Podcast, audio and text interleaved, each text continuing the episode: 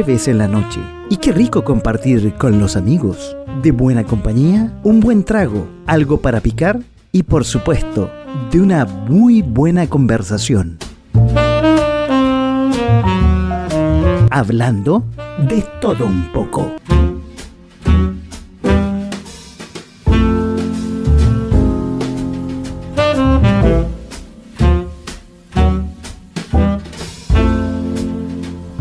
Hola, ¿cómo están? Muy buenas noches y bienvenidos a este jueves en la noche, a este programa que parte aquí en eh, punto FM. Vamos a bajar un poquito la música.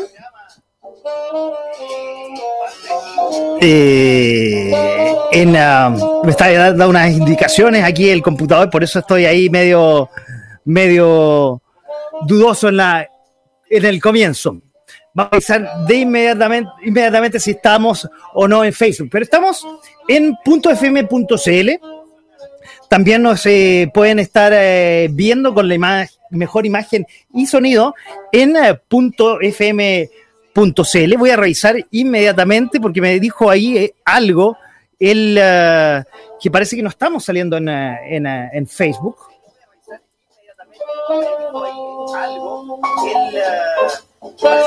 Probablemente no estamos saliendo esta noche en Facebook. Algo me está diciendo aquí la transmisión. Vamos a chequear inmediatamente. Parece que no estamos saliendo en Facebook. Vamos a ver inmediatamente. Aparentemente no. Sería lamentable pero así es eh, la cosa, esta es la dirección por si acaso, pero yo estoy conectado y aparentemente no estamos saliendo en Facebook, lo cual estaríamos saliendo solamente en nuestra dirección, en nuestra pantalla habitual de .fm.cl slash uh, webcam con la mejor imagen y sonido.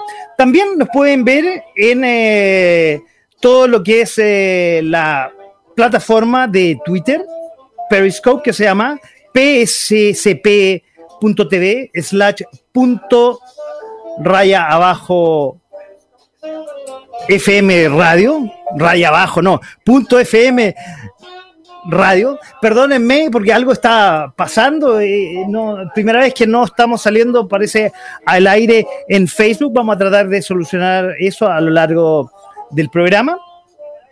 Bueno, y si no están viendo el programa ahora por estas dificultades técnicas que está pasando, nos pueden ver en forma el sábado, nos pueden ver a las 19 horas también en .fm.cl, nos pueden escuchar, quiero decir, y nos pueden ver también en YouTube, donde sale este programa en .fm radio el jueves a las eh, 19 horas y en Instagram Instagram TV como arroba punto raya abajo radio. En este programa que se llama, que se llama, que se llama, que se llama de todo un poco aquí en punto fm.cl.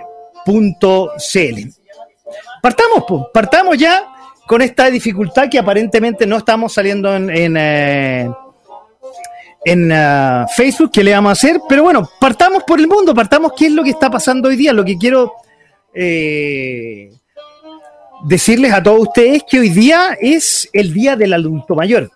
Sí, queremos saludar a todos los adultos mayores que alguna vez nos acompañaron en un programa y que seguramente pueden estar acompañándonos en este momento. Y de hecho, el presidente Sebastián Piñera firma un proyecto de ley con respecto y lo titula en envejecimiento, quiero decir, positivo que beneficiará a 8.000, a 800.000, quiero decir, adultos mayores.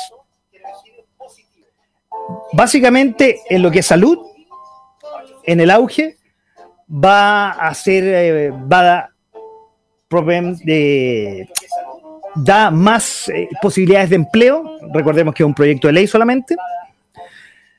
Y qué buen día darlo y anunciarlo para el Día del Adulto Mayor no voy a hablar nada del el papelón que hubo hoy día, al primer día de clase, que fue en, Pirque con toda la televisión y fue ni siquiera un alumno. Por eso mejor me voy a Estados Unidos, donde también hubo un verdadero papelón y más bien un desastre. El martes pasado, más o menos a esta misma hora, horario de Chile, se daba el primer debate en Estados Unidos por la campaña presidencial entre Joe Biden y el actual presidente de Estados Unidos, Donald Trump. Este último, como siempre su estilo, no dejó hablar y fue realmente matonesca su actitud hacia el candidato demócrata Joe Biden. No lo dejó hablar.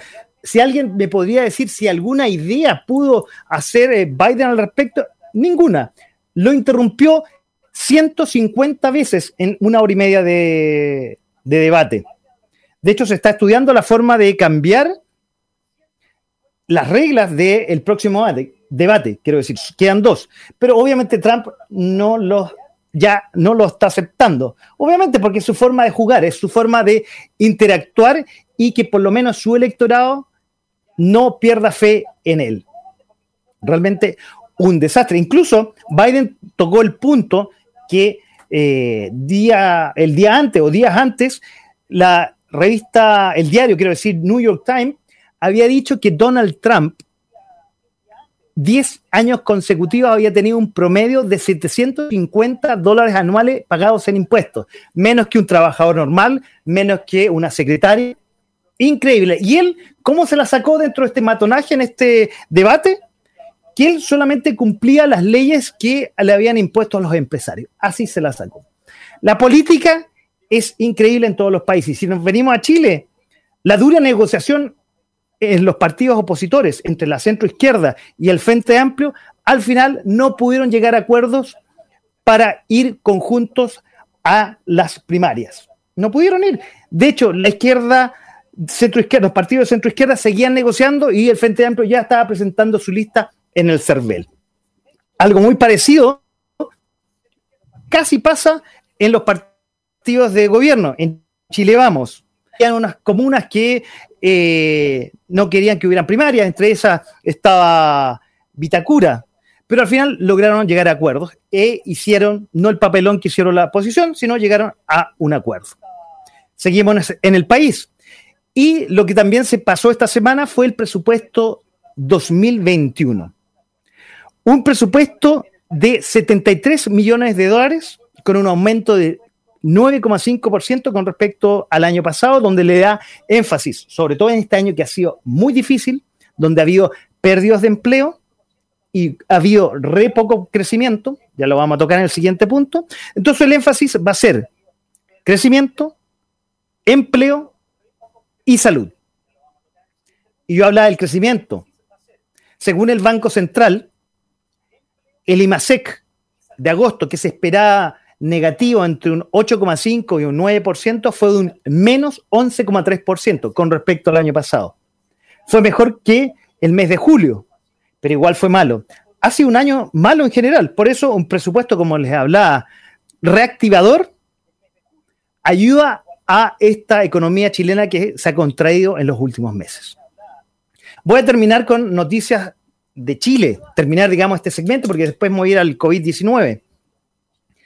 Cristian Garit, nuestro tenista chileno, en un histórico y maratónico partido de cuatro horas, cuatro horas, ganó al número 122 del mundo. En el primer set, 6-7 en tie break, 6-2 el segundo, perdió el tercero en tie break, 7-6 y ganó el cuarto en 6-4. Y digo histórico y maratónico porque por primera vez pasa a la tercera ronda de este campeonato francés. Vamos a hablar del COVID-19, que todas las semanas hablamos de él. Se cumplió un récord, un millón de fallecidos a nivel mundial, donde el ranking lo lleva primero Latinoamérica, Europa y después Estados Unidos y Canadá, con 200 aproximadamente millones de fallecidos. Por otro lado, aquí en la región metropolitana se liberó el 97% de los de la población. Menos la comuna de Paine y Renca, que la próxima semana ya estarán liberadas y pasarán a fase 3. Por otro lado, el aislamiento, que siempre decían, y la cuarentena, que era de 15 días, ahora se baja a 8. Lamentablemente, no todos el país tiene noticias buenas y es muy desalentador lo que está pasando en la región de Magallanes, donde, dado los casos en aumento, el gobierno decidió adelantar el toque de queda a las 21 horas. Lamentable. Y también es lamentable y muy relacionado con los invitados que tenemos esta noche, murió el artista gráfico argentino Joaquín Salvador Lavado. Ustedes se preguntan quién es. El famoso Quino, padre de Mafalda, que murió a los 88 años. Y eso nos da pie, ya que publicó durante muchos años las historietas de Mafalda, un famoso personaje de libro, a los invitados que tenemos esta noche en este capítulo número 16 del programa de todo un poco aquí en .fm.cl. Cuando son las 22 horas con 13 minutos, los que nos están escuchando en directo, con 11 grados la temperatura, puedo decir que la primera invitada es una mujer, autora de cuentos, poemas, antologías y canciones desde los 15 años. Ha incursionado en el arte de la pintura en óleo, repujado en cuero y mosaicos. En 1982 ganó el programa de televisión Pare, Mire y Escuche, con la mejor canción con el tema Los Recuerdos, que fue grabado más tarde por Patricia Maldonado y fue arreglada por Horacio Saavedra. Diez años después, en 1992, pasó a ser la directora de producción del sello discográfico Star Sound. En 1995 participa como jurada en múltiples festivales de la canción. Dos años después, el año 97, crea su propio sello discográfico. Y el año 98 participa en una película chilena, Cinco balas de plata. Y ahora, hace muy pocos años, el 2005, pasa a ser directora del grupo literario Encuentro, donde participa en un grupo selecto del sindicato de escritores. Demen eh, juntar las dos manos y un aplauso virtual para Angélica Taiba, más conocida en su círculo cercano como Catita.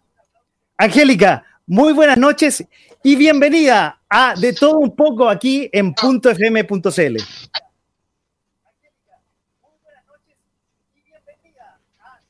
No sé si me está escuchando en este momento, Angélica. Buenas noches. yo te escucho perfectamente. Hola, te escucho ah, perfectamente. ¿Me, escuchas tú? Perfectamente, te estoy escuchando y como te digo, te doy la bienvenida y un aplauso y un abrazo virtual al programa de esta noche. Encantada de tu programa, Francisco. Es un agrado que me hayas invitado y tu programa lo he estado viendo muchas veces y es muy ameno. Así que es un honor estar contigo acá. Déjame ponerme los audífonos. Ahí. Oye, qué bueno, me alegro. Oye, bueno, y tenemos un segundo invitado, un segundo escritor, literato emergente del eh, plorífico e integrante del Círculo de Escritores de la Legua.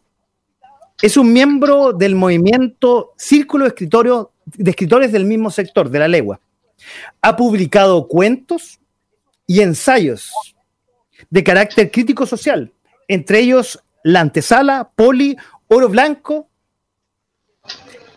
por uh, vivir en la legua y también libros como Cuentos de la legua y Pichanguita. Tiene a su haber también ensayos como Reinosaurio, Opción Célibe, Tatita Dios se enoja y No nos estamos comunicando. Esta noche con nosotros Álvaro Ricoe. Álvaro, buenas noches y bienvenido también aquí a De Todo Un Poco. Y te voy a subir, te voy a dejar ahí a, a los dos invitados arriba. ¿Cómo estás Álvaro? Buenas noches. Buenas noches, ¿qué tal? Aquí estamos. Es primera vez que estoy en este programa, así que con toda la expectativa bien puesta. Bueno, oye, bueno, empecemos un poco. Lamentablemente, por alguna razón, no estamos saliendo en Facebook. Hay una falla técnica que no, ya no depende de mí, es una falla técnica del sistema, pero por lo menos nos pueden estar viendo, como ya les dije, eh, en eh, punto .fm slash webcam, que ahí está nuestra señal de video. Lamentablemente no vamos a poder interactuar con, eh, con, con la gente que nos ve, realmente por Facebook lo podemos hacer, pero esta noche por una falla técnica que ya no está en mis manos, no lo vamos a poder hacer y les pido las disculpas del caso en este momento. Oye, lo primero que quiero preguntarles un poco para que nos empecemos a relajar y empecemos la conversación es, bueno, ¿cómo se origina un escritor? Uno se imagina que un escritor es una persona que tiene que leer mucho, que tiene que saber mucho, que les viene de algún lado mágico eh, y le ponto la pluma o la máquina de escribir o el computador empieza a escribir.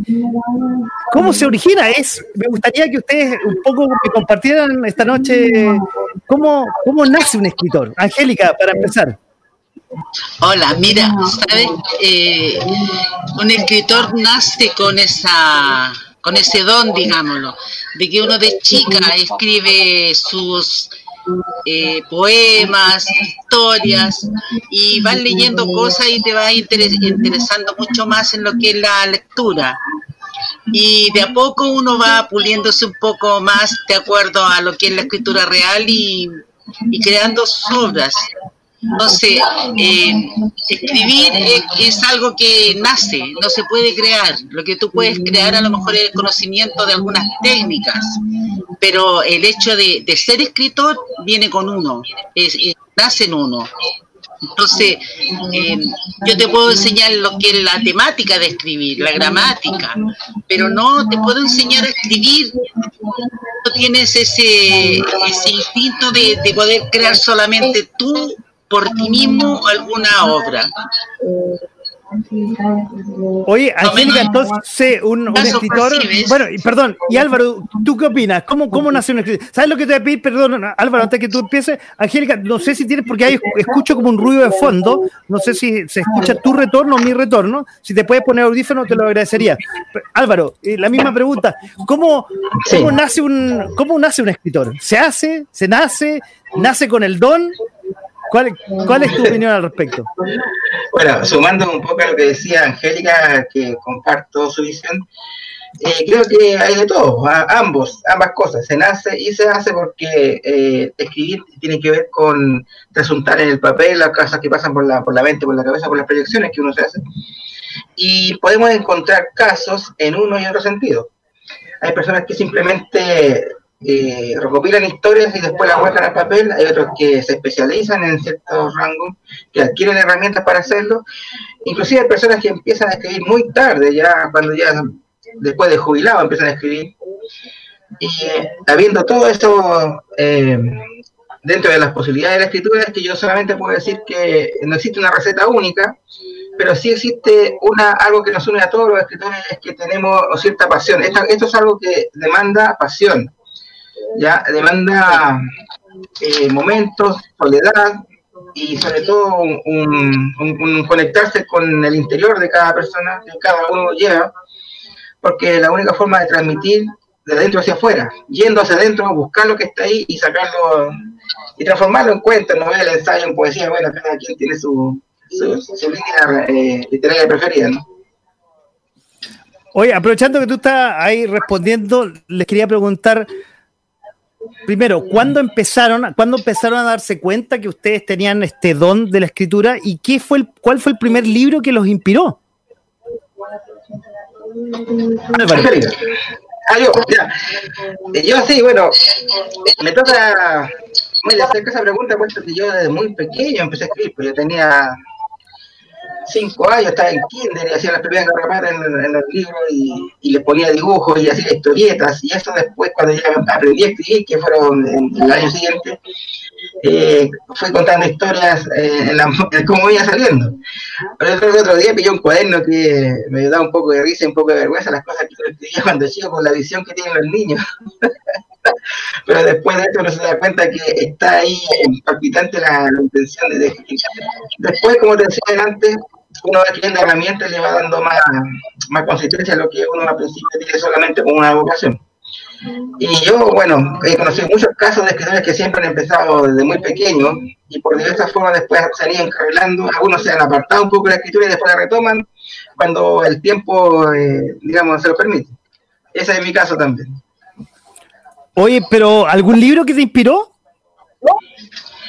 Yo, los clásicos. El, Quijote fueron los primeros libros que, me hicieron eh, transportarme a, la, escritura, porque eh, siempre entendí que la escritura tenía que ser así, con lugares, eh, digamos, muy, muy propios, y, me, y me imaginaba Cervantes ahí escribiendo alumbrado con una vela, escribiendo con plumas, y esas cosas me parecieron muy muy románticas me enamoré de esa forma de escribir. De hecho, las primeras cosas que escribí siempre las hice con lápiz y ya, ya estaba buscando para, para meterle un, una punta de lápiz para escribir. Me gustaba esa forma.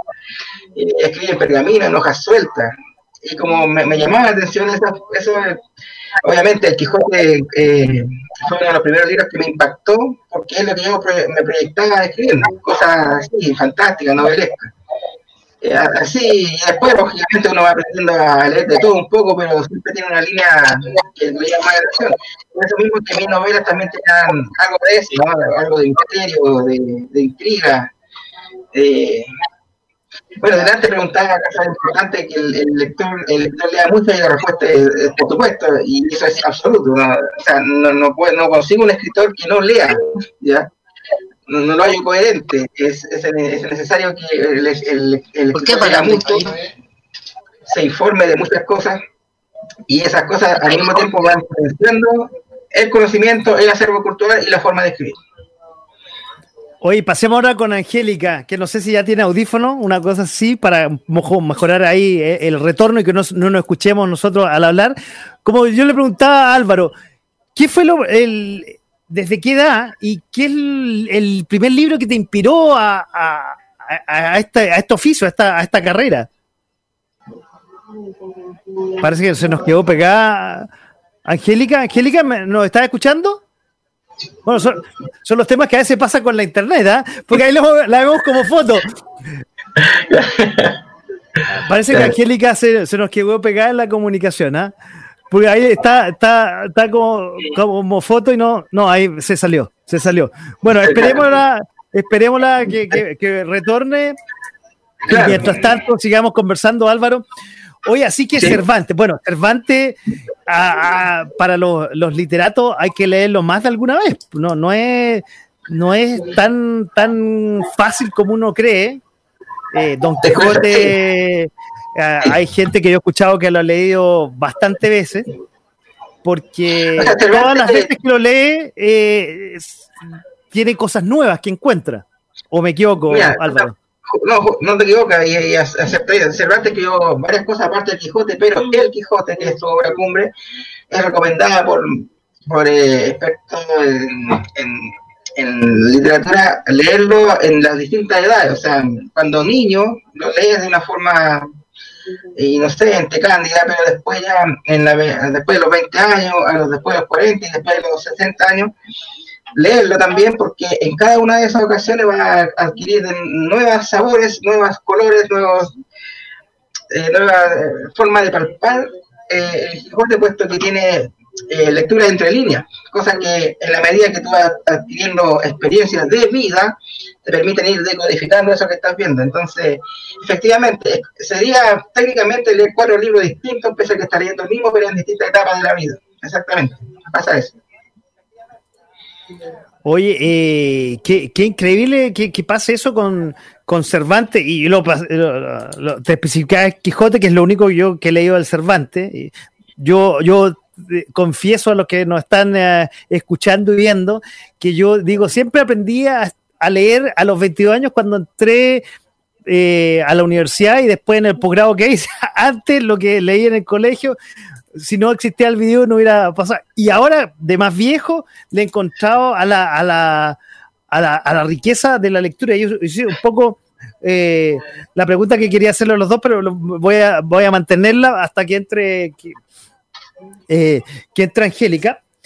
Oye, pero pase, voy a, voy a, ya que estás tú solamente, voy a aprovechar de preguntarte por eh, tus inspiraciones. Eh, tú has, escrito, dado que no sé si vives ahí o tienes mucho contacto con la legua, has escrito varias cosas acerca de, ese sector, pertenece al Círculo de Escritores de la Legua y por ahí leí que tú tienes inspiración no solamente del sector, sino eh, te, has inspirado y, tus letras han escrito sobre los narcos, sobre las balas y sobre la realidad que eh, es cruda, eh, sin duda, allá en ese sector de la capital.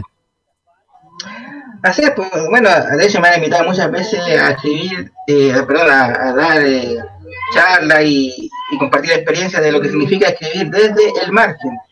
Porque efectivamente, no solamente escribo de la lengua, sino que vivo acá y la realidad me golpea todos los días y cada una de las cosas que aparecen escritas en mis cuentos, en, mis relatos, están extraídas de la vida real.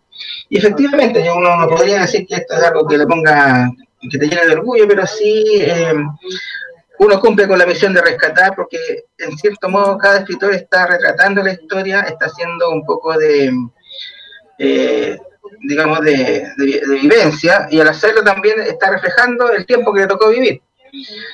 Efectivamente, muchos de los personajes que aparecen en la novela eh, tienen que ver con, gente de mal vivir, delincuentes, hay muchas balas, muchos asaltos, muchas cosas así, cosas que se viven y están ahí, desgraciadamente, cohabitando con nuestra existencia. Entonces, uno lo que hace es simplemente tomar lo que tiene a tu, a tu alcance y transformarlo en, en cuentos, en historias, en novelas. O sea, ahí sin duda tienes un sinfín de inspiraciones en la lengua de Ana Er. Cada día de Ana Er historia, una realidad bastante dura, que más adelante podemos conversarla en, en, el programa, pero aprovechando que llegó Angélica, quiero retomar ahí la conversación. Ahora sí, ahora estamos, Angélica. Ahora sí, disculpa, pero fue un problema, problema técnico, tú sabes. Lo sabemos, en esta era de la internet dependemos mucho de la, de la comunicación y pasan esas cosas. Y, por suerte ahí aprovechamos, aprovechamos de, retomar con, con, Álvaro y adelantar un poco la conversación. Oye, le preguntaba a Álvaro, eh, primero, ¿A qué edad, y quiero hacerte la misma pregunta, ¿a qué edad tú te diste cuenta que eras escritora y cuál fue el o los libros que primero te inspiraron en, este, en esta carrera, en este oficio? Bueno, yo comencé a escribir prácticamente a los 10 años y mis primeros libros fueron Subterra, Subsol, qué sé yo, libros, libros que eran escolares, la verdad. No teníamos en ese tiempo los medios de tener libros eh, realmente de más peso, digamos, pero sí todas esas cosas yo eh, comencé haciendo como, como quien hace un diario de vida, todos los días escribías algo que te pasaba, pero haciéndolo con rima, con cosas así, hasta que llegó un momento ya eh, me puse a hacer canciones hacer canciones, le mandaba concursos y, después de eso ya empecé a escribir libros. ya fue por ahí por el año 2005 y yo escribí mi primer libro como el 2005 fue, antes, antes, antes, como el 95.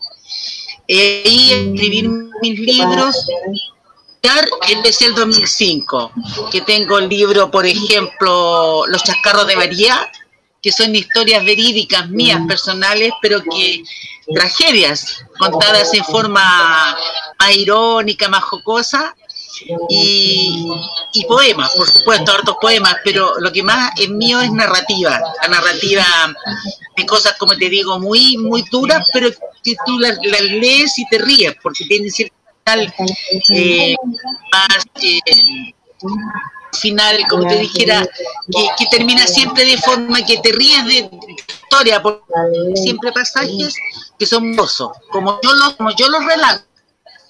Bueno, yo tuve la oportunidad. Que tú, eh, tengas con la tragedia misma. Yo tuve Entonces, yo he hecho libros como, digamos, más serios en el sentido como el libro Silencio que dice que es de, de, una, de una una niña que fue detenida eh, para el golpe de Estado en esos años que pasó todo eso, y eso sí que ya es un libro fuerte. Pero lo mío es realmente la narrativa y, y las poesías. Pero lo que más es narrativa, me encanta, me encanta contar historias.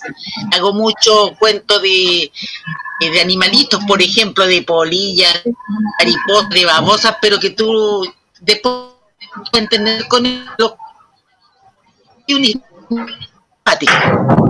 Oye, Angélica, Angélica, bueno, yo tuve la oportunidad. Para mí es un agrado, llevo ya.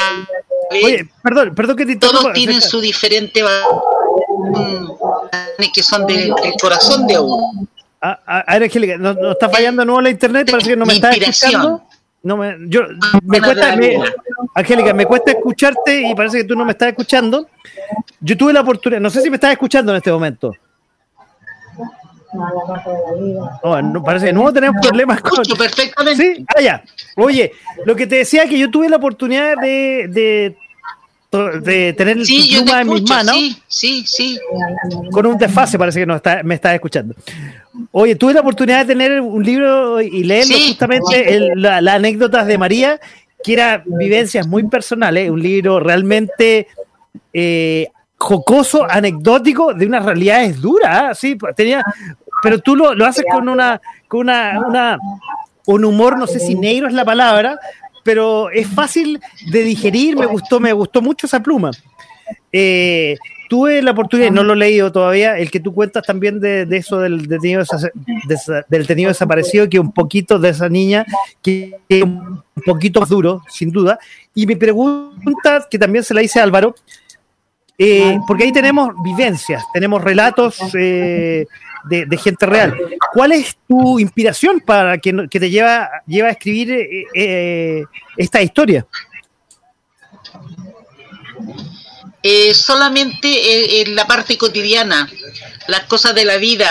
por ejemplo, ahora mismo con el estallido social, hay tengo poemas a las mujeres maltratadas, por ejemplo, poemas escritos para mm, para el cambio que uno pretende, digamos, ahora mismo con, con, todo lo que está sucediendo y que, y que esperamos de que hayan cambios positivos para la gente, digamos, de nivel medio, para la gente en general. Yo creo que cuando hay alguna mejora en el país, todos nos beneficiamos, porque esa es la idea, la idea es vivir eh, de una forma, digamos, consciente una forma social, en todo aspecto, ya sea laboral, amistosamente, en pareja, todo eso. Entonces, lo importante es eso. Bueno, tú estás tocando, Angélica, un punto que yo quería tocar más adelante, pero aprovechemos, aprovechemos que tú lo tocaste tangencialmente en este momento. Bueno, estamos empezando octubre y estamos empezando un, un mes súper especial. Eh, primero se cumple en un par de días más un mes del estallido social. Dos, el 25 de octubre hay algo súper importante para todos los chilenos eh, y que nosotros como programa y, otros programas satélites que tenemos en, en, la radio vamos a estar este, ese domingo transmitiendo en forma bastante especial. Eh, y este octubre nuestros programas básicamente están tocando lo que nos viene. Y como bien tú dijiste, es algo muy importante. Eh, Chile, un poco desde el año pasado, que vivió eh, un cambio, yo creo que un punto de inflexión, en la cual a muchos, me incluyo, nos abrió los ojos de que tenemos que tener un Chile más inclusivo, más equitativo, eh, que independiente de dónde uno venga, si en el caso de Álvaro, que está en la legua, en el caso tuyo, que está en otros sectores, o a los que están incluso hasta fuera de Chile, tengamos un Chile que nos una más, que importando dónde vengamos, que todas las opiniones sean respetadas. Entonces, mi pregunta, ya aprovechando que estamos en octubre y que vamos a entrar al tema político en esta radio, al tema político me refiero a, a lo que se nos viene y vamos a ir comentando ustedes como escritores y su pluma, ¿cómo ven esto que nos ha pasado desde probablemente el estallido social y de ahí para adelante y lo que estamos viviendo en Chile en este momento? le dejo la palabra a cualquiera de los dos. Eh, Angélica, bueno, que es la dama, vamos. Mira, para mí el estallido social fue mm, algo demasiado duro para todo el, para todo el país, porque afectó de arriba a abajo a todos. Eh, el hecho de que hubiera tanta gente eh, que, pasó tan malas cosas, tantos saqueos, tantas cosas que, que no, bueno, era, era cosa de llamar la atención para que realmente el gobierno, el resto, toda la gente se diera cuenta de que estábamos muy mal. Acá no se trata del gobierno que está en este punto ni en el que hubo anterior, esto es de mucha data. Entonces, hay que, hay que reparar cosas, hay que arreglar cosas, hay que mejorar cosas. Por ejemplo, para mí, eh, te digo, dentro de que va a haber un plebiscito, encuentro que está bien, que toda la gente opine, que se arreglen algunas leyes que están muy mal redactadas, que se arreglen algunos puntos que están realmente perjudicando a mucha gente. Por ejemplo, en este minuto yo te digo, es algo terrible pensar de que muchísimas empresas grandes, empresas que tienen mucho capital, solamente se afirman con los trabajadores que son subcontratados. Con eso la empresa evita gastar en vacaciones, todo. Gente que, que la contratan por tres meses, les pagan eso, eh, les pagan mensual, no tienen derecho a nada y las despiden. Después las vuelven a contratar con un sueldo, pero totalmente miserable, en muy pésimas condiciones y sin derecho a nada. Entonces, esas cosas hay que mejorarlas, no pueden ser justas. Entonces, te vas a meter a París o a otra, o sea, te puedo nombrar todas las empresas grandes. Y resulta que el 70% de, de los empleados, no, digamos el 45%, son todos subcontratados. Y eso es, eso es un, es un perjuicio para los trabajadores y su familia, obviamente. Sin duda, no sé, si, oye, no sé si cambiará con, con, la constitución, ¿ah? no, no, lo tengo claro. Pero, ¿qué, qué dices Álvaro? ¿Qué, qué, con respecto a lo, lo, que estamos viendo y desde el 18 de octubre, y ya que ahora estamos a, puerta del plebiscito? Y como además, como escritor. Bueno, claro, hago el link justamente con eso porque, bueno, adelante te, decía que los escritores tenemos una, misión intrínseca que es retratar el tiempo que nos tocó vivir y estamos en este momento justo ahora eh, en esa bisagra histórica que nos tocó conocer el antes, el durante y el después de todo esto que se viene, ¿no? El estallido social sin duda es algo que remece toda la, la, cotidianidad a la cual estábamos acostumbrados brevemente dormitando y nos tocó vivir todo el proceso. Efectivamente, ahora es donde eh, tiene que quedar registrado en la obra de todos los autores eh, qué tanto influyó eh, este, este, este, episodio que nos tocó vivir y reflejar todas sus aristas. ¿ya? Obviamente la carga se la va a llevar eh, mayormente las cosas que, que fueron más fuertes, más potentes, que respetaron los medios, con todo lo que significa la manifestación eh, eh, a través de, la, de las protestas y, y, las reivindicaciones y de la toma de espacios clave. Y es ahí donde eh, creo que es crucial tener una, una pluma, como te dijera, objetiva, ¿ya? Porque nada es totalmente malo ni totalmente bueno como para eh, escribir solamente cuentos de hadas. el reflejar la realidad implica la responsabilidad de abarcar el por qué, el cómo y el cuándo desde todos los frentes y es ahí donde eh, la cosa se pone un poco de hormiga cuando eh, hay que pasar por un filtro del sesgo, un sesgo ideológico, un sesgo político, un sesgo que tiene que ver con lo que uno espera de la vida. Eh, entonces yo he, conversado esto con otros colegas escritores y hay personas que están, digamos, apoyando este movimiento y hay gente que está en contra de este movimiento y todo escribiendo desde, su perspectiva. Y es ahí donde uno tiene que extraer de ese choque entre las dos visiones cuál es la realidad más plausible.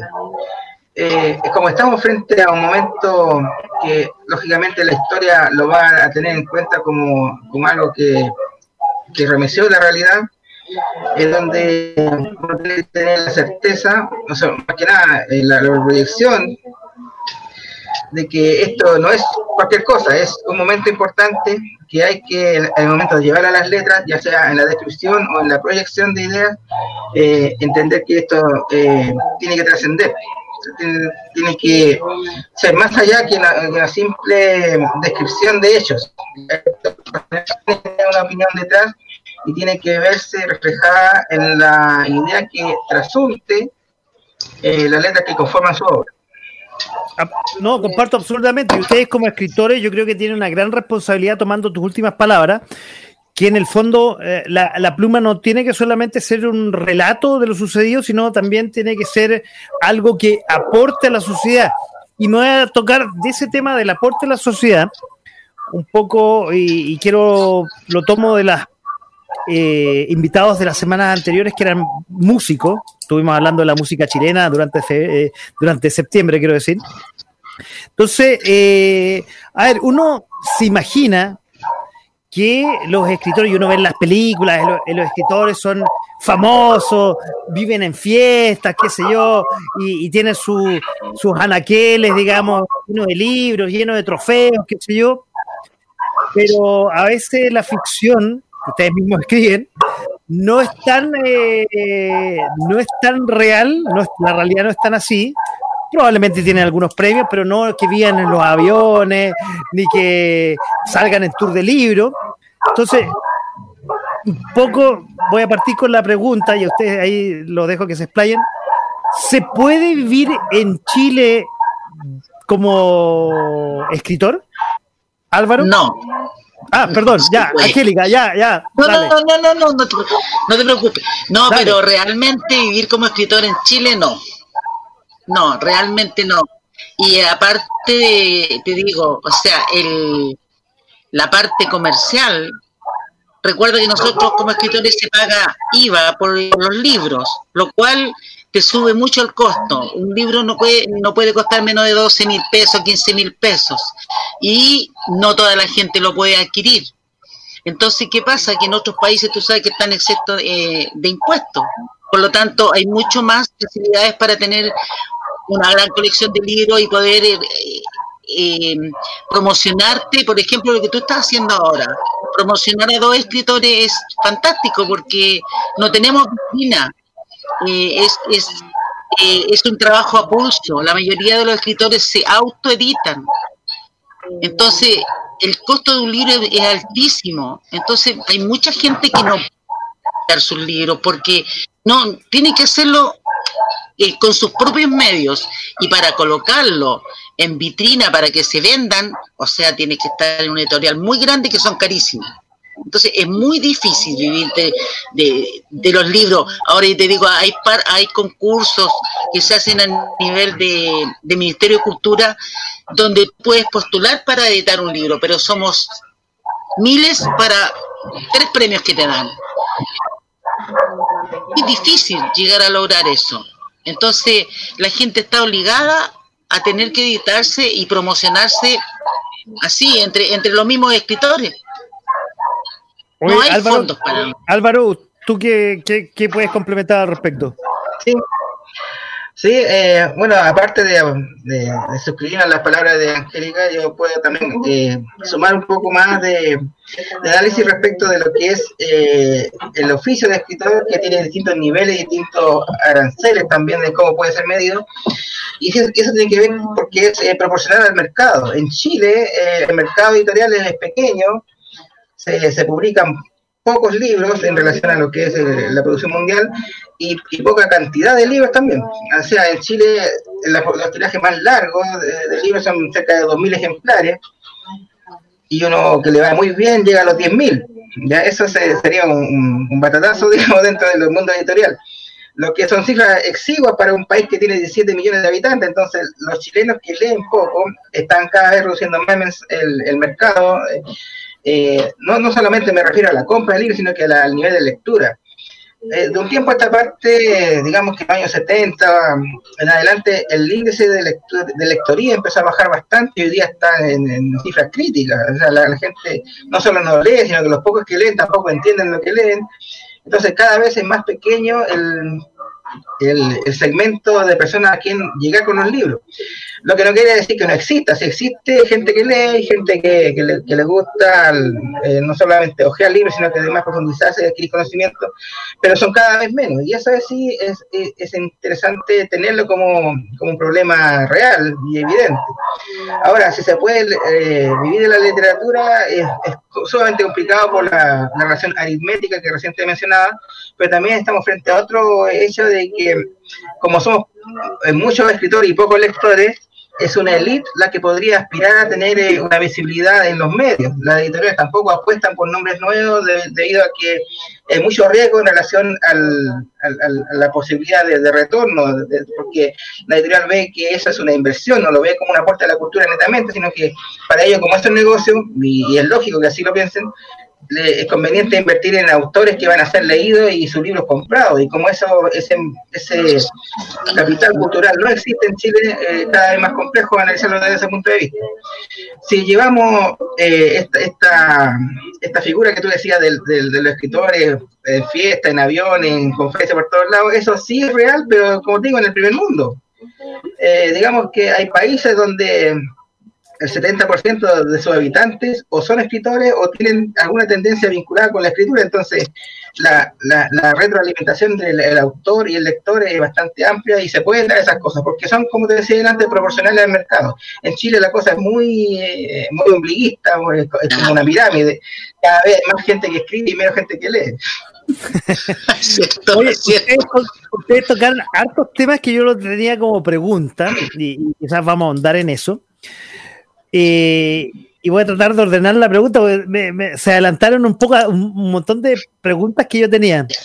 Eh, a ver, uno, en general la cultura aquí en Chile es muy poca. Lo, el, el, Estado chileno y todos los gobiernos que han pasado, no echarle la culpa a uno en particular, la cultura se han dedicado muy poco. Quizás en el último tiempo se han abierto más a la cultura, cosas más eh, Santiago a mil, el teatro, pero digamos que la cultura en general es débil y pobre en nuestro país. Dos, eh, tú lo nombraste, Angélica, y lo ratificaste, Álvaro, los libros son caros. Uno va a Argentina y los libros valen la mitad o el 50% de lo que valen acá. Tres, somos un país muy poco lector. Yo me confidencié delante de ustedes que yo, comillas, aprendí a leer a los veintitantos años en la universidad y ahora soy, no soy un lector ávido, pero tengo eh, un par de libros eh, en mi velador y en la noche me gusta leer, disfruto la lectura. Eh, por otro lado, como bien decía Álvaro, en otros países, eh, y yo me yo que he tenido el privilegio de viajar, ir a una librería es como ir al cine, o sea, un, tú te sientas, pescas un libro, nadie te dice nada, lo lees y puedes ir todos los días a la librería hasta que al final lo compras o lo terminas leyendo en la librería nadie te dice nada. Son lugares de encuentro, de lectura, de, de intercambio, eh, social, bueno, hoy día no, con la pandemia no, pero esto, estamos hablando en el normal de los casos. Normal. Eso, y, me acuerdo que un amigo me dijo que hoy día ya me, de, podría haber estado conectado, pero probablemente está conectado, pero no está viendo por, por Facebook y, que, que, argentino, que, que, que, le gusta interactuar harto en el programa. Le llama la atención que los, los libros se vendan en la calle, claro, las copias, y se venden a tres lucas, que probablemente quizás sin tanto IVA y sin tanto eh, nada, nada. impuestos y cosas así, y distribución y ganancias de la editorial, etcétera, etcétera, debería costar 3 mil pesos y ahí quizás incentivaría más la lectura.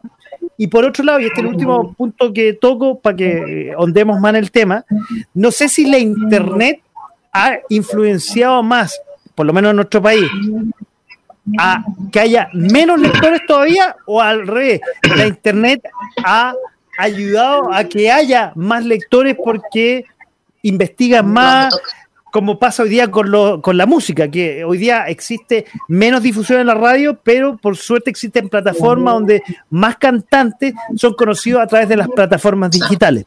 Entonces, mi pregunta, después de toda esta larga introducción, si todas estas variables que yo le he nombrado que hoy día estamos viviendo no solo Chile y en el mundo, pero ¿ayuda o no a la lectura que el libro, a recapitular, sea tan caro, que la lectura no sea tan desarrollada en nuestro país, que se incentive de alguna forma la, eh, la, la venta de libros en la calle, los cuneteados y la internet. ¿Cómo ayuda o perjudica eso a, la lectura, a los libros y a ustedes como escritores? Angélica. Yo creo que ayuda mucho el Internet de todas maneras, porque es una red muy masiva en la cual mucha, mucha gente participa, mucha juventud participa. Ahora también hay que ponerse en el caso de que la lectura es demasiado seria a veces. Y lo importante es hacer cosas que a, la juventud le interese, le guste, le entretenga. Como los chascarros de María, por ejemplo, que te ríes de la historia, que, que, que tú ves, empieza un drama, pero terminas muerto la risa. O sea, la idea es que se entretengan los chiquillos y les guste, o sea, por eso le incentiva. Y, y lo que es el Internet, obviamente, los chiquillos se meten todos, desde los chiquillos de 10 años están metidos en, todas las redes y a un escritor, por supuesto, que también le, sirve de promoción. Eso es cierto, la promoción es muy importante y la Internet es, bueno, es lo que estamos, es lo, es lo, que, lo que vino y lo que se va a quedar. Entonces hay solamente que unirse y tratar de hacer las cosas para que la gente se entretenga. Yo creo que ese es uno de los puntos importantes, de hacer algo entretenido al respecto. Álvaro, de, lo que estaba yo comentando, perdón, antes que me responda, hablando de, voy a proporcionar que me lo deberé muy para los que estoy, para los que nos están escuchando y no nos están viendo, estoy mostrando aquí el libro Los Chascarros de María, un libro chiquitito, delgadito, muy fácil de digerir y se van a matar de la risa de una de nuestras invitadas que tenemos esta noche, Angélica Taiba. Aquí está. Perdón, Álvaro, eh, eh, era ya, ya que estaba aquí, estaba aquí, lo tenía en mis manos. Bueno, ya tendría el grupo de Álvaro Rico, lo tendré aquí eh, para poder comentarlo en él. Oye, Álvaro, con respecto a lo que yo estaba planteando eh, y los puntos que estaba diciendo, ¿cuál es tu cuál es tu opinión al respecto? Sí, mira, la, la lectura eh, para muchos es un placer. Y se llega a la lectura a veces por obligación, ya sea en el colegio, en el trabajo, porque tienes que leer cosas para actualizarte, o por disfrute, ¿ya? En cualquiera de los dos casos, eh, se activa algo que, tiene mucha cuestión, que son los conocimientos. Cuando tú aprendes algo, siempre te queda un resabio de algo que te faltó, o algo que ya sea o por disfrute o por necesidad, te vas eh, interesando en temas, a través de la lectura se van asimilando. Entonces, eh, la conexión que hago con la web es que ayuda, puesto que la información que está ahí te va necesariamente a gatillar otros intereses. Y al, hacerlo te obliga a tener dentro de todas las opciones para ir adquiriendo ese conocimiento a la lectura. Por lo tanto, por supuesto que sí, yo creo que el balance es positivo. Ahora hay que hacer la diferencia entre los, soportes de lectura, que son los libros, eh, los libros estos, eh, digitales, y en todo eso se puede encontrar lectura. Pero los libros de papel del, del comercio, digamos, también eh, necesariamente hay que dividirlo en tres. Por los libros nuevos, que son los que tienen todo el, problema de, de, la garantía. Hay una segunda variante que tiene que ver con libros usados, que, son libros también eh, de segunda mano, que también tiene, es un mercado en cuanto a la segmentación de precios, y la tercera opción del libro pirateado. O sea, por leer, alguien que diga que los libros, no, yo no leo porque no tengo plata, es porque en realidad no, no, no, tiene el hábito de la lectura, puesto que existen, aparte de los libros nuevos, que son los realmente caros, eh, está la otra opción. Entonces, por leer uno siempre tiene posibilidad de hacerlo. Inclusive podría agregar una cuarta, que es a través de los sitios web. Hay mucha literatura, mucho escrito que está ahí a la mano, simplemente uno, uno tiene ni siquiera que pagar por ello y están ahí disponibles. Y eso que no ni la biblioteca ni la bibliometría donde prestan el libro, y o sea, o sea, mira, si, si quieres leer y te gusta leer, la oferta es, es variopinta y es muy extensa. O sea, tú tocaste un tema importante, los bibliometros efectivamente son una fuente de lectura y, comparto contigo, el que quiere leer hoy día, a pesar de que el libro en general es caro con respecto a otro país, tiene forma de acceder a, libros a, o a forma de lectura hoy día más que antes. Desde el cuneteado, los bibliometros, los libros prestados y si hay un poco más de lucas hasta la bueno, y la biblioteca. y las bibliotecas, e, exactamente.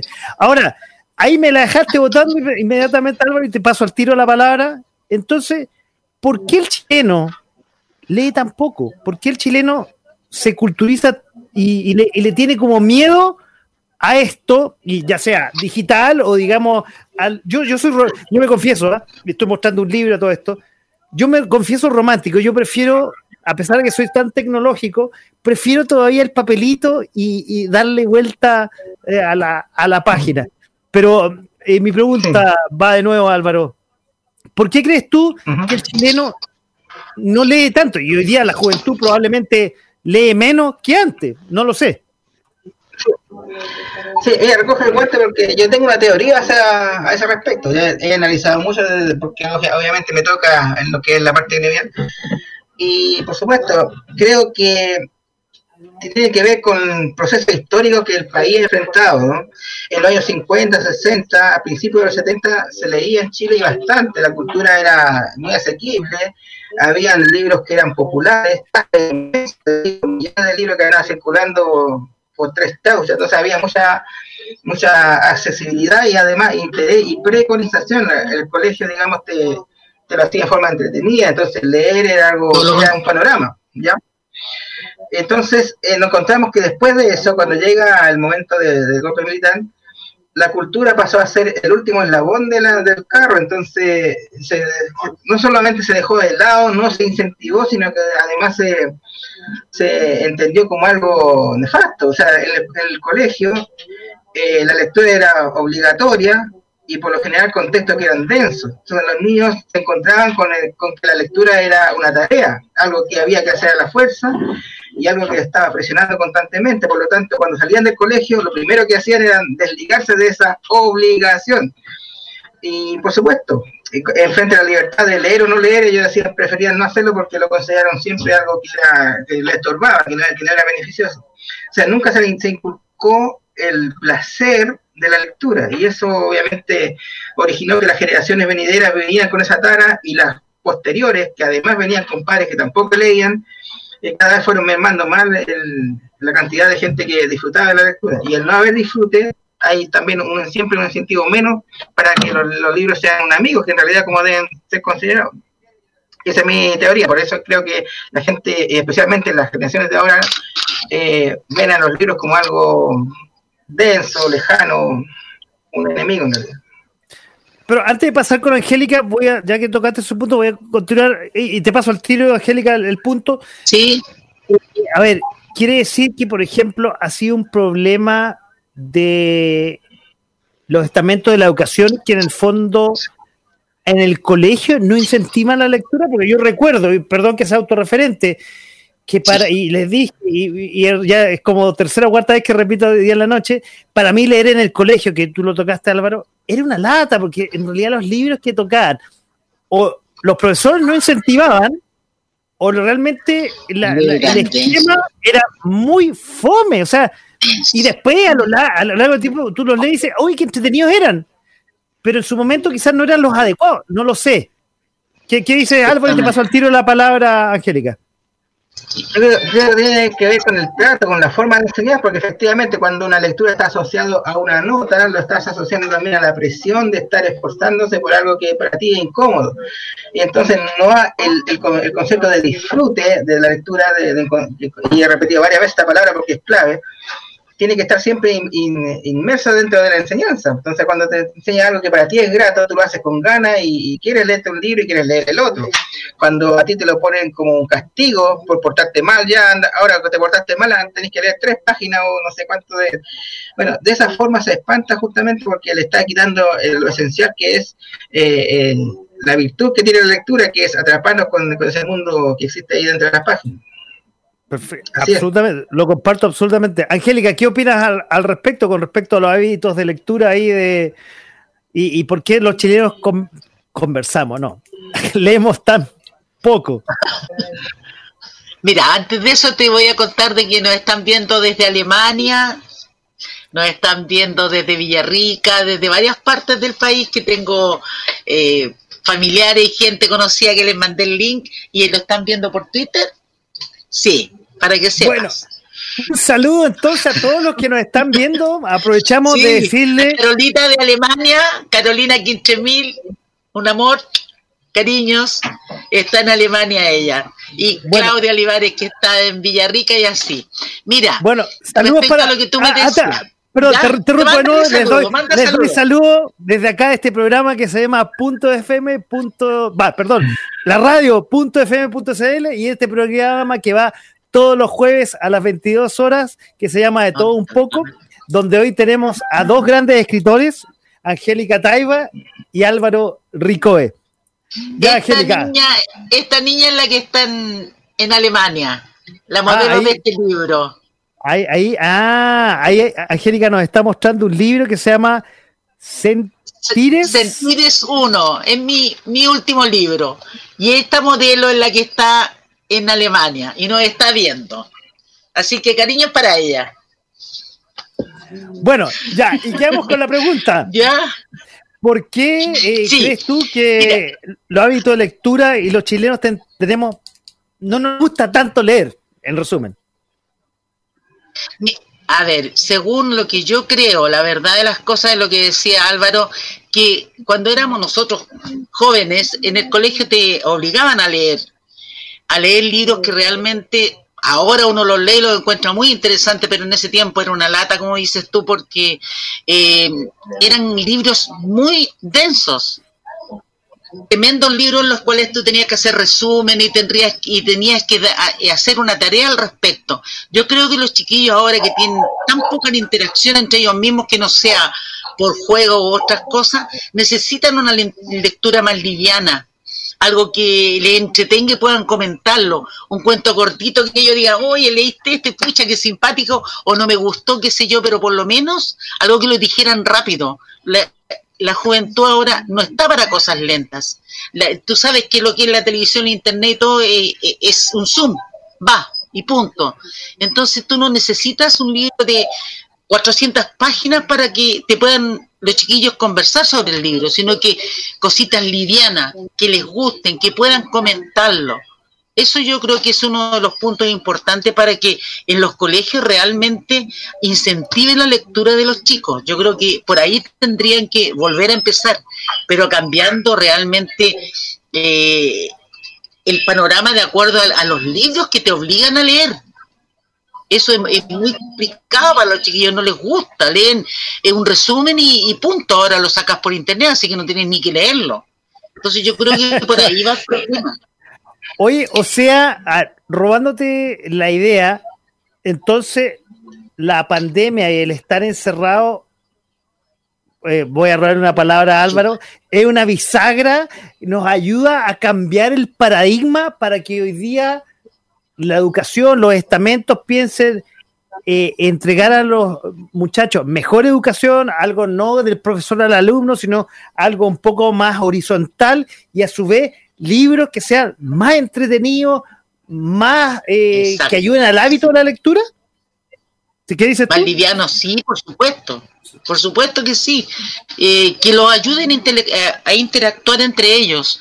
y ahora yo te digo, por ejemplo, uno mismo ya siendo grande, de repente tú lees mucho poema con tanta metáfora que hasta a uno le cuesta entenderlo. Imagínate un chiquillo de 17 años, no está ni ahí con eso. Entonces, mientras más eh, fluida sea eh, la, comunicación con los chicos, que entiendan lo que están leyendo, que, les llegue rápido, es mejor. Así que yo pienso que por ahí tendrían que partir. Yo comparto, con, yo comparto con ustedes que hoy día la inmediatez y, la, y, la, cosa dinámica, de hecho, hoy día los cabros, más que escuchar radio, más que ver televisión y para qué decir un libro, tienen todo aquí.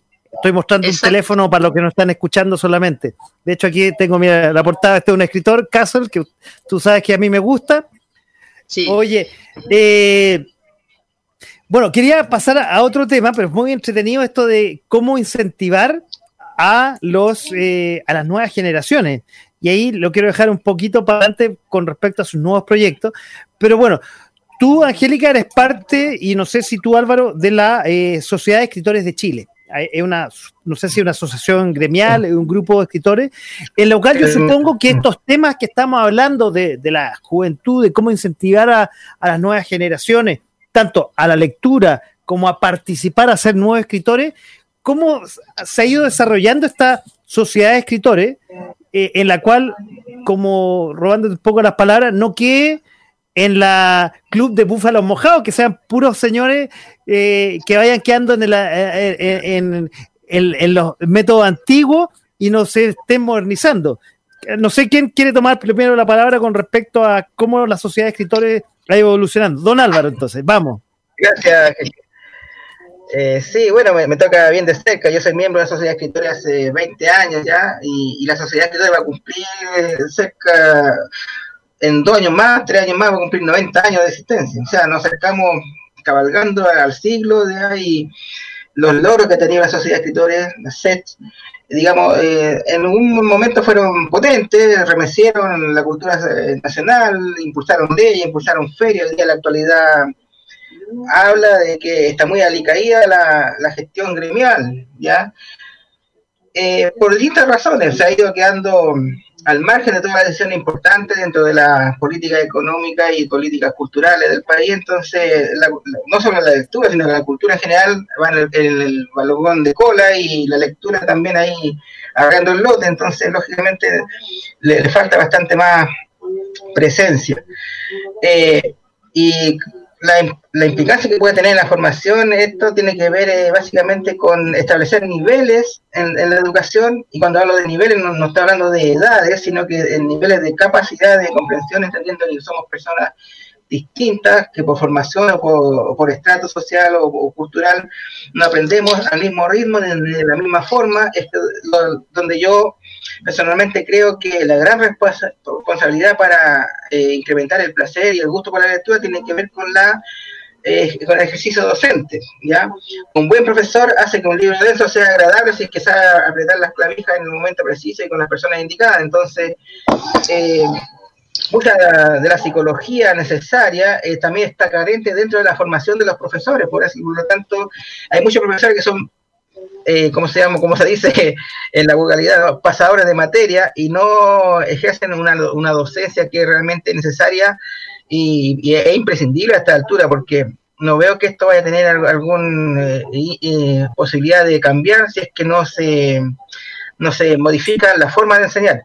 Hoy día hay mucho conocimiento al alcance, por lo tanto, eh, hay que administrar los conocimientos más que acumularlos. Y esa nueva visión creo que todavía no se impone, todavía estamos siendo educados los niños con, técnicas del siglo pasado, que pudieron ser muy, muy efectivas en su tiempo, pero de acuerdo a la, realidad actual necesita necesariamente un ayornamiento, o sea, un actualizarse a estos nuevos tiempos con todas las herramientas necesarias para adquirir la enseñanza nueva. Oye, pero en ese sentido, ¿cómo, eh, no, te entendí bien, ¿cómo la Sociedad de Escritores de Chile se ha ido modernizando para esta nueva época? Yo creo que la, Sociedad de Escritores de Chile eh, está conformada por gente también que creció en la, antigua escuela, está dirigida por gente también mayor y las nuevas voces todavía no tienen el peso suficiente como para, tomar determinaciones. Y eso obviamente acarrea de que la sociedad de escritores hoy día sea una, una entidad que tiene un nombre, que tiene, que tiene una presencia dentro del gremio de los escritores, pero solamente ahí. No tiene reconocimiento, por lo tanto tampoco podría estar eh, marcando la pauta en este momento con las actuales condiciones. Los recursos también son muy limitados y hoy día una sociedad grande, eh, que fue, digamos, está, está reducido a un espacio que es muy mínimo en relación a, lo que se esperaría de ella. Difícilmente va a poder eh, adecuarse a los nuevos tiempos si sigue pensando y si sigue actuando eh, como fue creada hace ya casi un siglo, lamentablemente. Angélica, ¿tú qué opinas de la sociedad? ¿Lo mismo? Lamentablemente no se, no se ha modernizado para los nuevos tiempos. Exactamente, yo pienso que ese es uno de los puntos. Pero mira, para eso también hay razones, ¿ya? Eh, yo pertenezco también a una agrupación que se llama Chile País de Poetas y hemos hecho varios encuentros internacionales de escritores, en, los cuales hemos ido, por decir algo ya, a Pucón, todo el sector de allá, Temuco, Villarrica, todos esos lados, y viene gente de todos los países, digamos de España, Argentina, Bolivia, de muchísimos países, escritores. Pero hacemos un, recorrido por los colegios de esas partes con tres escritores presentando sus obras, que los chiquillos le hagan preguntas y sabes que la gente, los, niños, los lolos, te digo, te hablo de chiquillos de 12 años para arriba, te hacen preguntas bien interesantes y les gusta. Entonces, yo pienso de que realmente deberían hacerse concursos a nivel de colegios, ya el mejor poema de, todo el colegio, qué sé yo, darles un incentivo a los chiquillos, porque todos todas las chiquillas escriben su, su, su poemita eh, para el pololo, para que le gustó, para, para cualquier cosa, ¿me entiendes? Pero hay que incentivarlos. La sociedad de escritores no se ha modernizado, pero ellos tomen en cuenta que Santiago Emil recibe como 300 millones de pesos de fondos y la sociedad de escritores recibe 29 millones de fondos para anualmente. No alcanzan ni a mantener la casa.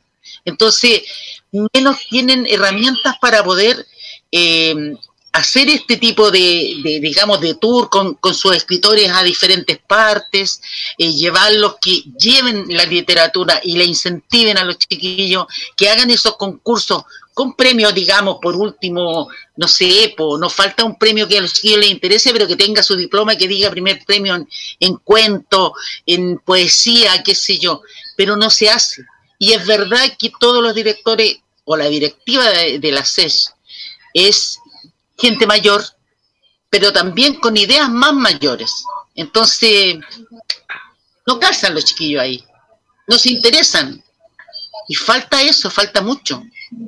Oye, pucha, que, lamentable lo que me dice Angélica y lo que me dice Álvaro. Y yo les iba a preguntar, pensando que la SECH era un poquito más potente. Perdón, ¿te interrumpí en algún punto, Angélica? Sí, sí, perdón, discúlpame.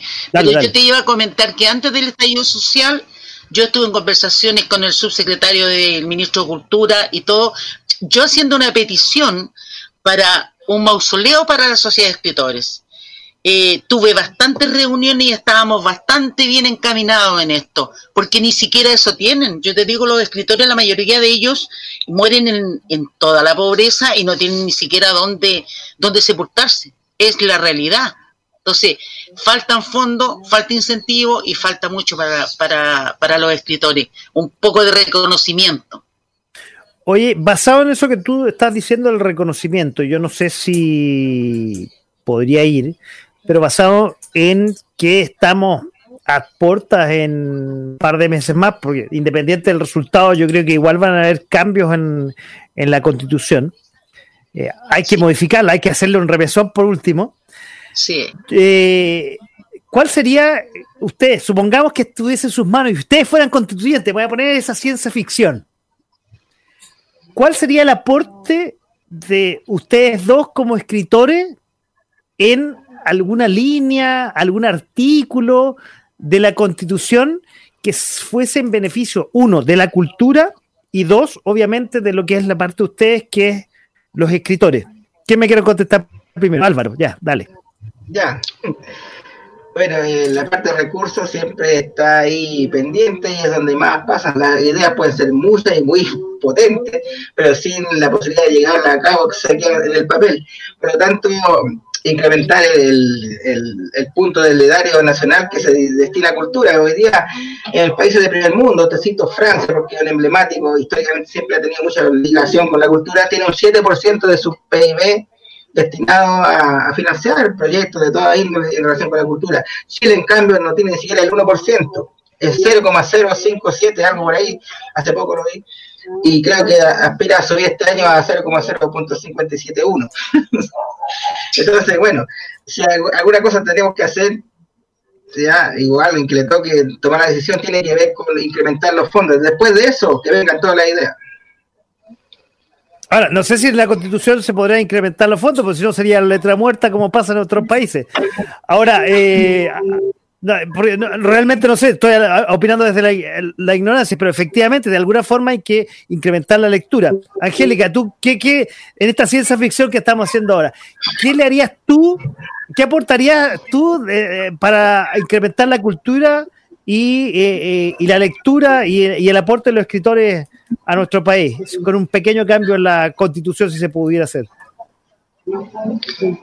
Bueno, tomo las palabras de, de Álvaro y que efectivamente necesitan eh, emparejar un poquito la cancha en cuanto a la parte, eh, como te dijera, aporte monetario para la cultura en general, porque tú no puedes darle a los actores un porcentaje y el 10% de ese porcentaje a los escritores.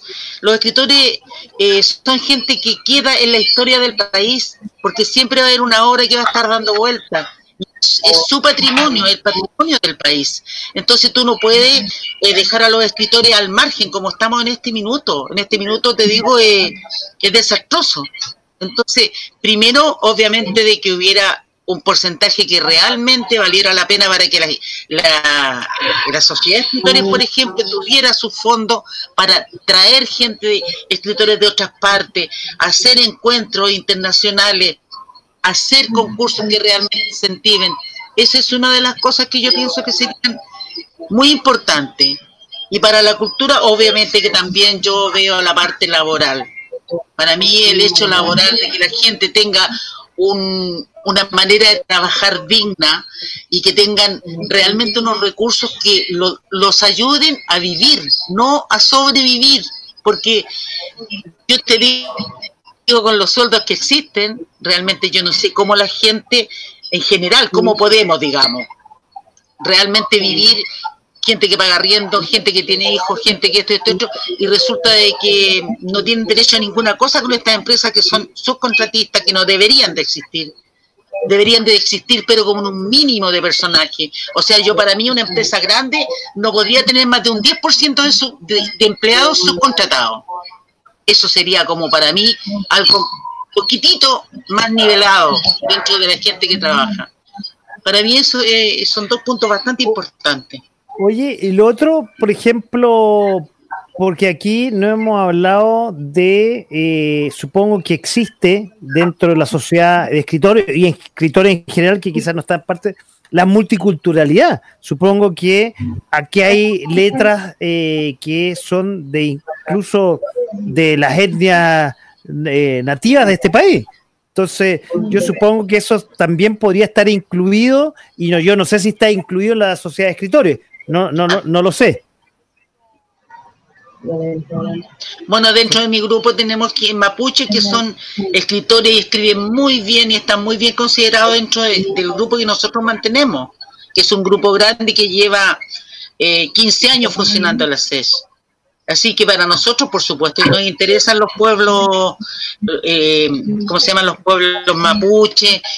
Nos interesa que ellos también escriban y que tengan su, su espacio dentro de la cultura y dentro de, de la sociedad de escritores y dentro del país en todo ámbito. Yo la, la multiculturalidad de todo. Ah, Álvaro, perdón, tú querías agregar algo. Sí, bueno, eh, hace poco el premio nacional se lo dieron a Licura Chihuahua, miembro también de la Sociedad de Escritores, y mucho antes de eso ya venía fuerte eh, la pregonaza de la CES para poner también como centro de bandera la multiculturalidad y que no solamente se queda en, lo que es la, etnia, ya el MB, por ejemplo, tenía muy clara su bandera por la razón LGTB, Malú Riola también, que en la misma onda, eh, reivindicando el lesbianismo, digamos, a través de su obra. Entonces, eh, la posibilidad de, que todas las aristas de, la, del ser humano estén representadas a través de la cultura siempre estuvieron ahí presentes. Lo que pasa es que no siempre esas cosas se, eh, se ascendían más allá de, la simple idea. Hoy día, aprovechando la coyuntura, ¿no es cierto?, social y nacional, eh, claro, eh, el ICUA fue fue electo premio nacional, lo que hace, no viene a reivindicar una justicia que hace mucho tiempo, pero la anualidad del premio nacional también es una, lucha que la sociedad especial tiene que estar cada vez más fuerte porque cada dos años hay un premio y hay que alternarlo entre poesía y narrativa. Entonces cada vez son más las personas que se van de este mundo sin haber recibido un reconocimiento que, es merecido y, necesario. Entonces estamos frente a algo que es un problema cuando se toma el toro por las astas. Oye, sin duda, yo creo que este es un buen momento. Yo ya les dije, la cultura ha avanzado en los últimos años en este país, pero le queda mucho camino por recorrer, sin duda. Y yo creo que eh, hay una de las cosas que hay que eh, alimentar, sin duda, como tantas otras cosas, pero la cultura, cuando un país tiene una rica cultura, puede eh, crecer mejor, puede cruzar, como hemos hablado, de forma más equitativa, no podemos escuchar, no podemos comunicar, cosa que nos ha faltado por mucho tiempo en este país. O sea, no nos escuchamos. Yo y les confieso unas cosas que eh, de esta pandemia he aprendido, y gracias a este programa, que a nosotros nos falta eh, conversar. Una cosa tan simple como estamos haciendo hoy día en la noche, y aquí una cosa que les confieso que me, gusta mucho del programa y que he conocido gente de distintos ámbitos, es conversar y que nos falta tanto en este país. O sea, no hablo de leer, que ya lo hemos conversado, que falta mucho la lectura, pero algo incluso antes, porque para conversar, por lo menos hay que tener algo de, algo de instrucción para poder conversar lo mínimo. Y yo creo que eh, nos está faltando eso eh, para ser y crecer como un mejor país. Oye, y con respecto a la lectura, una de las preguntas que, me nació ahora de lo que estamos eh, conversando y un poco cambiando el tema de lo que se nos viene. A ver, hablamos y un poco lo dijo Álvaro, que eh, en los primeros años lamentablemente nos enseñan y nos pasan en la educación primaria y secundaria libros que en realidad son, no sé si una lata, pero por lo menos por obligación y bajo una nota. Ustedes como escritores, ¿qué le recomendarían a una persona ya más adulta que no ha, no ha sido muy amigo de la, lectura porque tuvo malas experiencias en, el colegio, no disfrutó de la lectura, más bien fue un castigo, como robándole un poco la idea a Álvaro? ¿Qué le, ustedes le dirían, o cómo, más que dirían, cómo lo incentivarían al inicio de que gozaran la lectura? Álvaro, ¿cómo lo harías tú? Eh, delante deposité toda la responsabilidad en, la parte docente y, entiendo de que eso es previo a un análisis eh, completo del alumnado, entendiendo que hay que clasificarlo por niveles, niveles cognitivos, y de acuerdo a eso ir dándole eh, el, dulce o el, el chiche preciso para que sea atractivo. Y, te digo eso porque en la comunicación se da un fenómeno que a veces se eh, me, ha visto, me ha tocado presenciarlo y también eh, eh sabía mucha gente que le pasa lo mismo, que cuando se encuentran dos personas que aunque hablen el mismo idioma, uno está muy bajo en el nivel de conocimiento y el otro tan alto, que aunque hagan todos los esfuerzos por comunicarse, la idea no se va a poder transmitir ni recibir porque faltan elementos conectores entre lo uno y lo otro y, entendiendo que eso es un fenómeno que está más allá de la voluntad, sino que tiene que ver con aspectos netamente psicológicos y sociológicos en, el aprendizaje, es que el incentivo en la lectura tiene que ir que ver justamente con las capacidades del alumnado. Insisto que no tiene que ver con edades, porque frente a las mismas edades, dependiendo del entorno que le tocó vivir, la historia personal de los niños, necesitan distintos tipos de lectura para que sea atractivo para ellos. El Principito, que es una siempre se erige como la gran novela para, los, niños que están formando la lectura, a veces incomprensible para gente que no tiene los elementos mínimos de, de discernimiento, cuando estamos hablando de niños chicos, entonces ahí es donde yo creo que tiene que ser segmentado. Ya no puede existir un libro para primero básico, un libro para segundo, porque como te decía antes, hay que segmentar por niveles. No con la idea de discriminar, sino que justamente de todo lo contrario, sino que de ir eh, separando la cosa para a cada uno ir dándole una nivelación en cuanto a conocimiento. Angélica, ¿cuál es tu opinión para incentivar a alguien más viejo a empezar a que disfrute la lectura? Bueno, primero que todo que lea los chascarros de María, po. Porque es un libro entretenido. ¿Qué te diga? Eso sería todo. Y lo muestro, no. Es un libro liviano. Eso es este. Y este, y este es el formato de lujo en tapadura. Ah, miércale. Oye, ya, bueno, me, sí. ya con eso. Oye, no, de verdad. de verdad, no, hay muchos escritores que son muy entretenidos, muy buenos, que muy talento. Isabel Ayer, qué sé yo, la Furcata es un escritor bueno, pero realmente la, sean para poder incentivarlo a leer. Eso es lo que yo pienso, realmente. Y, y, tal como dice Álvaro, de a poquito a los chicos darle cuentos y libritos un poquitito más, más, más densos a medida que van creciendo.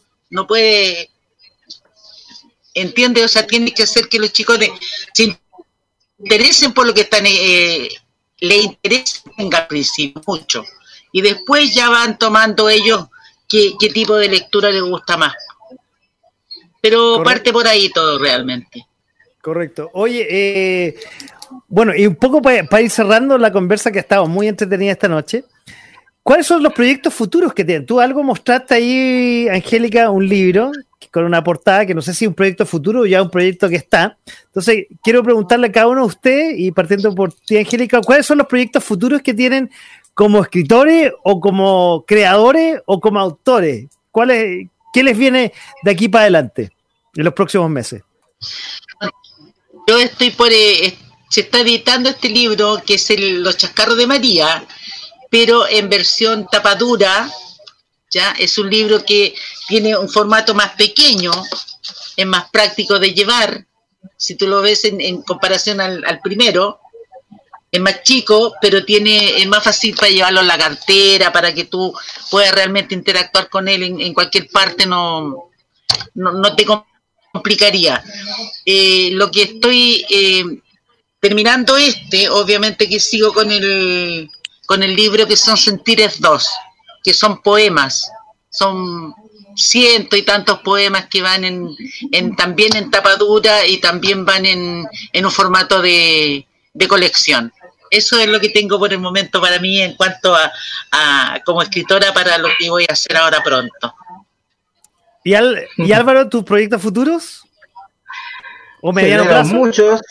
Sí, exacto. tiene muchas cosas. Yo tengo varios proyectos, pero lo más inmediato es dar término a una novela que me faltan, digamos, un par de capítulos para terminar y estaré haciendo publicada en la primera parte del próximo año, que es una novela picaresca. Eh, se llama La amante de la cuadra, imagínate. ¡Wow! ¿Qué, ¿Qué, título? Por Dios, qué título. No te quiero preguntar, no te quiero preguntar qué, qué inspiración tuvo eso, ¿eh? no te lo quiero preguntar. Hay que leerla, vez. Oye, y, y, algo, aparte de, este, de ese libro con ese título tan sugestivo, ¿algo más de proyecto futuro?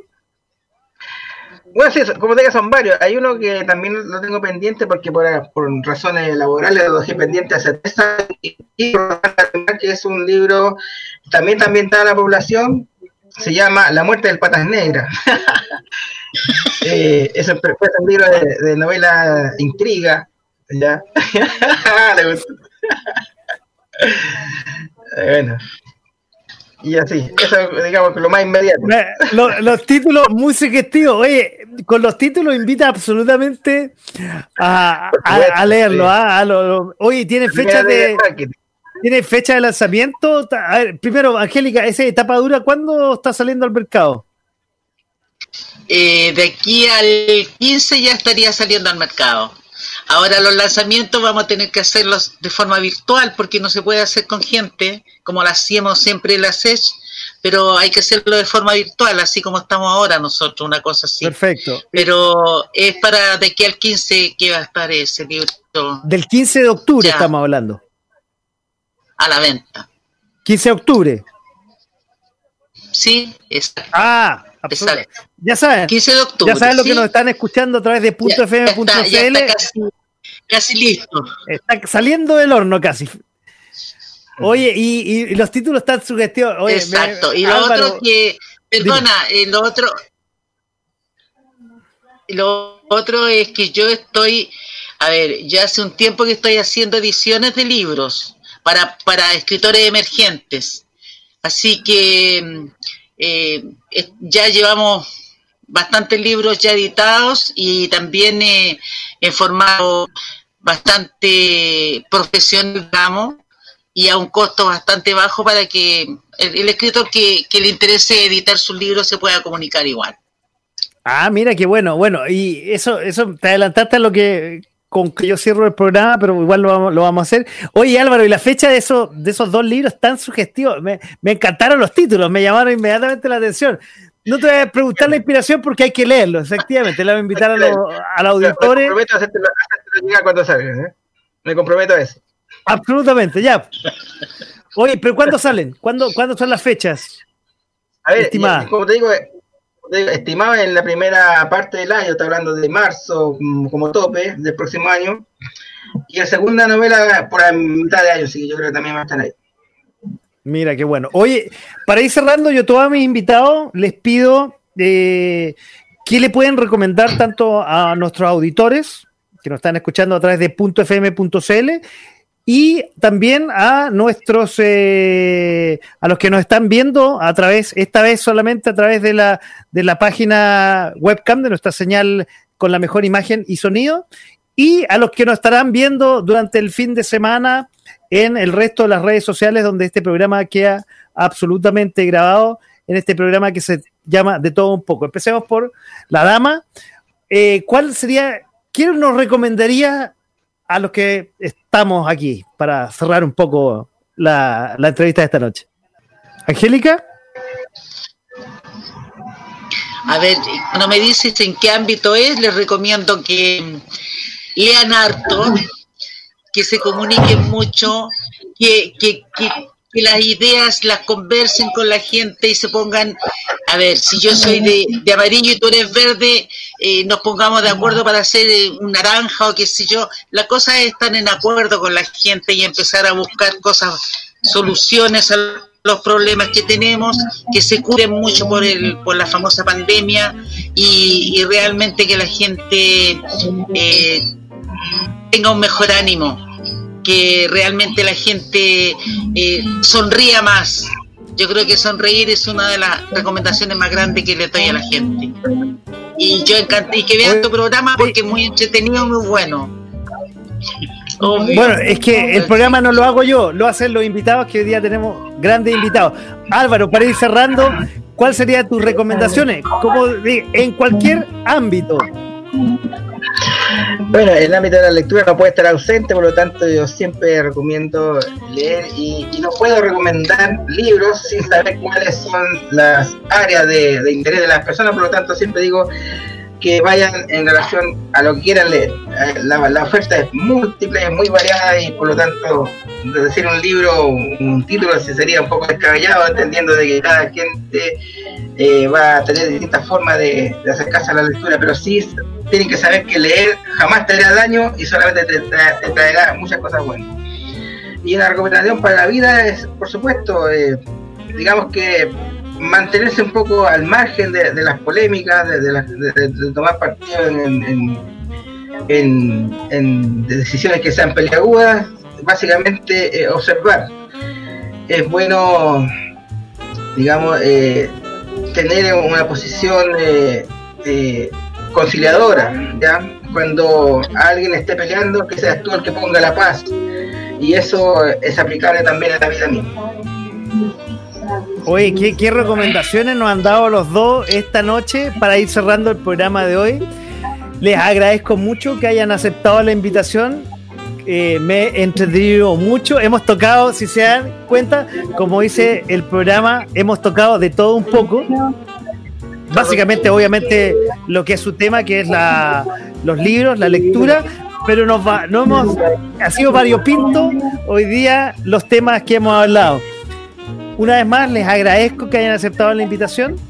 Eh, lo he pasado muy bien, esta casi hora y media de, entrevista. Espero que ustedes también lo hayan pasado muy bien.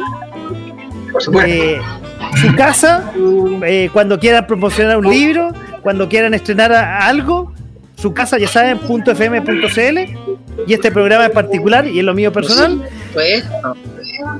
Y también, como siempre, quiero agradecerle a todos aquellos que nos estuvieron escuchando a través de .fm.cl. Nos estuvieron viendo esta vez solamente por eh, nuestra señal eh, webcam, que es la mejor imagen y sonido. Y que el programa que va repetido el sábado a las 19 horas ya tendrán la oportunidad también eh, de ver y escuchar el programa y también a través de todas las redes sociales donde se sube este programa. Una vez más, Angélica, Álvaro, muchas gracias por haber participado esta noche en este programa. A ti, gracias. Chao, chao, buenas noches y que estén muy bien. Chao, chao, muy buenas noches. Buenas.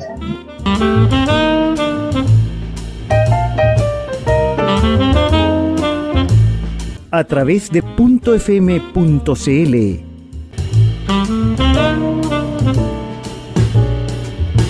esto fue De todo un poco.